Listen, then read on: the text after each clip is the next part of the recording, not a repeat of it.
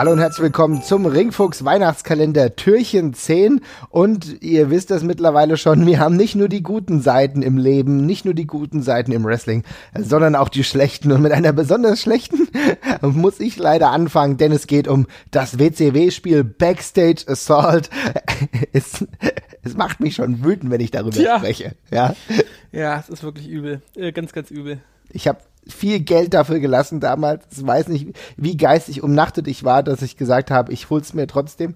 Im Jahr 2000 erschienen, ich hatte es für den N64 und äh, war erstaunt darüber, wie schlecht ein Wrestling-Spiel sein kann. Ja?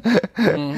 ähm, ich hatte davor auch schon einige, auch andere nicht so gute Spiele gehabt mit äh, dem ECW Games, die nicht so wirklich gut waren. Aber dann kam Backstage Assault, du konntest nur Matches, wie man sich das denkt, außerhalb des Rings bestreiten. Es gab noch, noch nicht mal die Möglichkeit einer Anwahl des Rings selbst.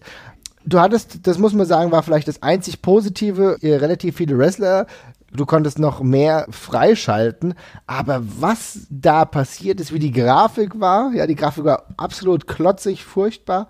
Und alles, was damit zusammenhing, war einfach vom Gameplay richtig bitter und war, glaube ich, einer der absolut schlechtesten Wrestling-Spiele, die du zu dieser Zeit erstehen konntest.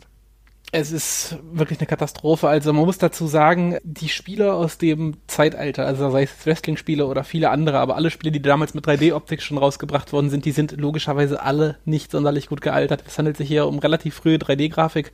Das ist eine schwierige Geschichte. Das äh, macht heute oft keinen großen Spaß, um sich das anzugucken. Backstage Assault ist aber halt immer noch eine ganze Spur schlimmer als der ganze Kram. Und ich habe am Anfang gar nicht verstanden, wieso, bis ich mir dann halt mal WCW Mayhem angeguckt habe, was ein Spiel ist, was, glaube ich, ein Jahr davor rausgekommen Richtig. ist. Richtig. Mhm.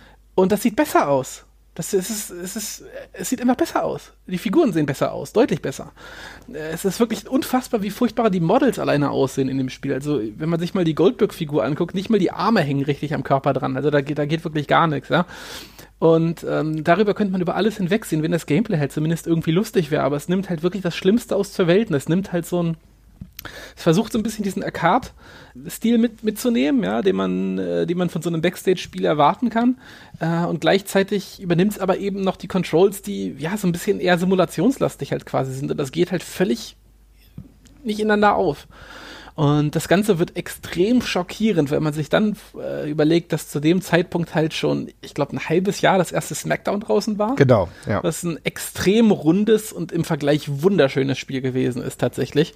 Und ja, da kann man ähm, wirklich nur entsetzt draufstarren auf dieses Spiel. Also das ist ähm, aus heutiger Sicht tatsächlich schockierend. Also was mich auch an der Sache so äh, verstört, das Mayhem-Spiel, das war jetzt, glaube ich, auch schon äh, nicht sonderlich gut rezipiert. Das war auch so ein äh, geht so Wrestling-Spiel, ja. Mhm. Aber das sieht, wie gesagt, es sieht besser aus und es ist auch von der gleichen Firma. Also ich, äh, wie die das aktiv selber schlechter machen können, ist mir schon äh, wirklich ein Rätsel.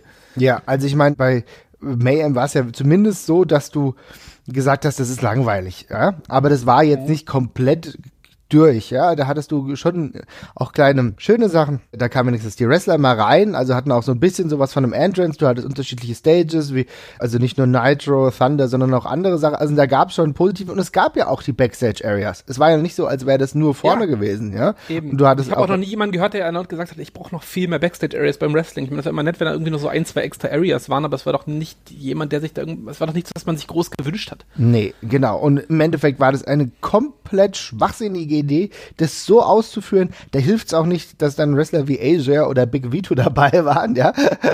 Das war. Big Vito hilft überhaupt nicht. Einer der absolut schlimmsten Spiele, die eigentlich den Untergang der WCW nur noch weiter beleuchtet äh, haben und es mir glaubhafter gemacht haben, dass es endlich Zeit wird, diese Company in den Schrott ja. zu treten. Ich glaube, es dürfte tatsächlich auch eins der am äh, zum Release schlecht bewertetsten Wrestling-Spiele aller Zeiten sein. Also ich meine, die meisten Wrestling-Spiele, die kriegen meistens ganz okay, bis gute Bewertungen, wenn sie rauskommen. Mhm. Und das Backstage Assaulting, das wurde schon damals ziemlich zerrissen, bis auf ein Ausläufer-Review, was im Spiel irgendwie 9 von 10 Punkten gibt, ich weiß nicht wieso. Mhm. Aber der Rest ist halt wirklich äh, eher bei 3 von 10, 4 von 10 und sowas, ähm, also wirklich schon am unteren Ende, die auch alle sagen, warum, warum sieht dieses Spiel schlechter aus äh, als der Vorgänger, warum äh, die ganze Idee ist kaputt, sagen auch viele. Es macht überhaupt alles keinen Sinn, die Steuerung macht für dieses Spiel keinen Sinn. Und äh, es ist einfach es ist sehr eintönig, es ist sehr schlecht und es ist, ähm, wie gesagt, gerade wenn man es äh, im zeitlichen Kontext einbettet und sieht, was davor und danach für gute Spiele rausgekommen sind, tut's weh. Ja, es ist auch nicht zu verstehen, nicht zu verstehen, weil davor gab es wirklich gute Spiele. Wenn man aber was Positives festhalten will, dann war es, glaube ich, das einzige Spiel, in dem Bobby the Brain Heenan jemals kommentiert hat. Ah, das, das ist sehr gut möglich, ja. Es ist auch das aller, es war auch das letzte WCW-Game, ne? Ja, das war das allerletzte WCW-Game und hat den finalen, finalen Nagel da drauf gehauen. Ja.